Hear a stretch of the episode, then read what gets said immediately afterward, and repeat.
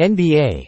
Rui Hachimura scores 17 points as Lakers beat Grizzlies 112–103.